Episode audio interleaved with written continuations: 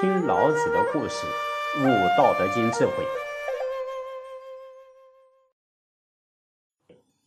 自然无为的大道是各就其位，各顺其道，互相不干扰，没有有为的造作，可以让社会浑然太平、相安无事，是一个非常自由自在的环境。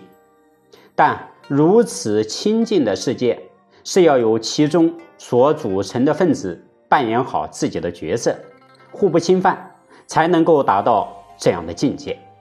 假如啊，其中有人生出贪婪之心，产生侵犯的言行，势必就会扰乱平静的社会。佛家有一句话：“万法由心生，亦由心灭。”可见呢，心是产生万法的原动力。这个心平静，身体安逸，家庭和乐，国家安定，世界太平。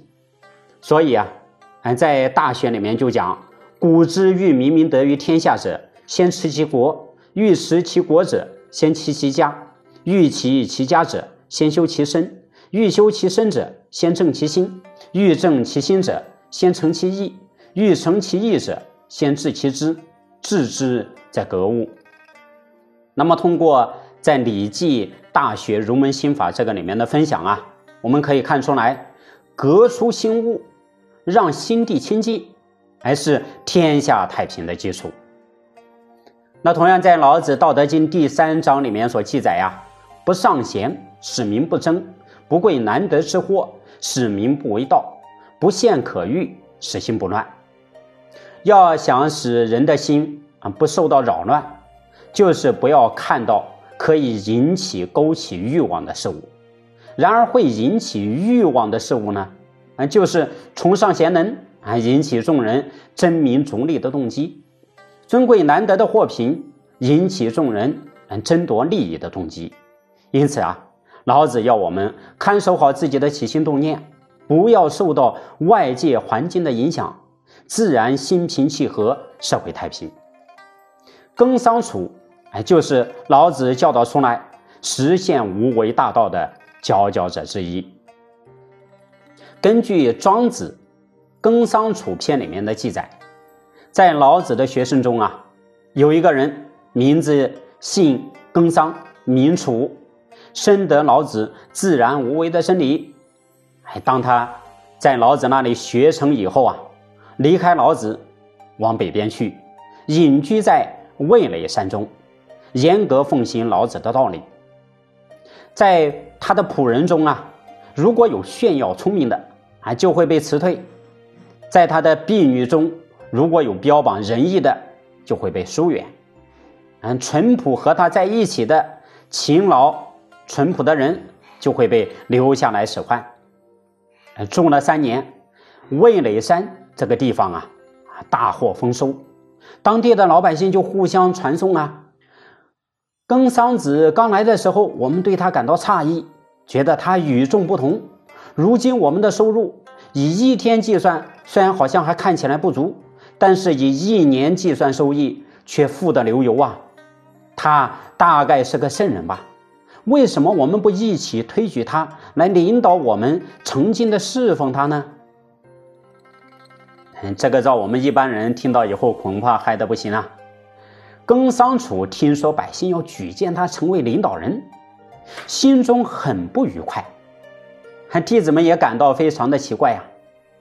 耕桑楚便解释说：“弟子们不必感到奇怪，当春气勃发时，百草丛生；当秋气来临的时候，万物结子成熟。春天和秋天两个季节，难道是无缘无故就是这样的吗？”乃是自然之道在运行着他们呐。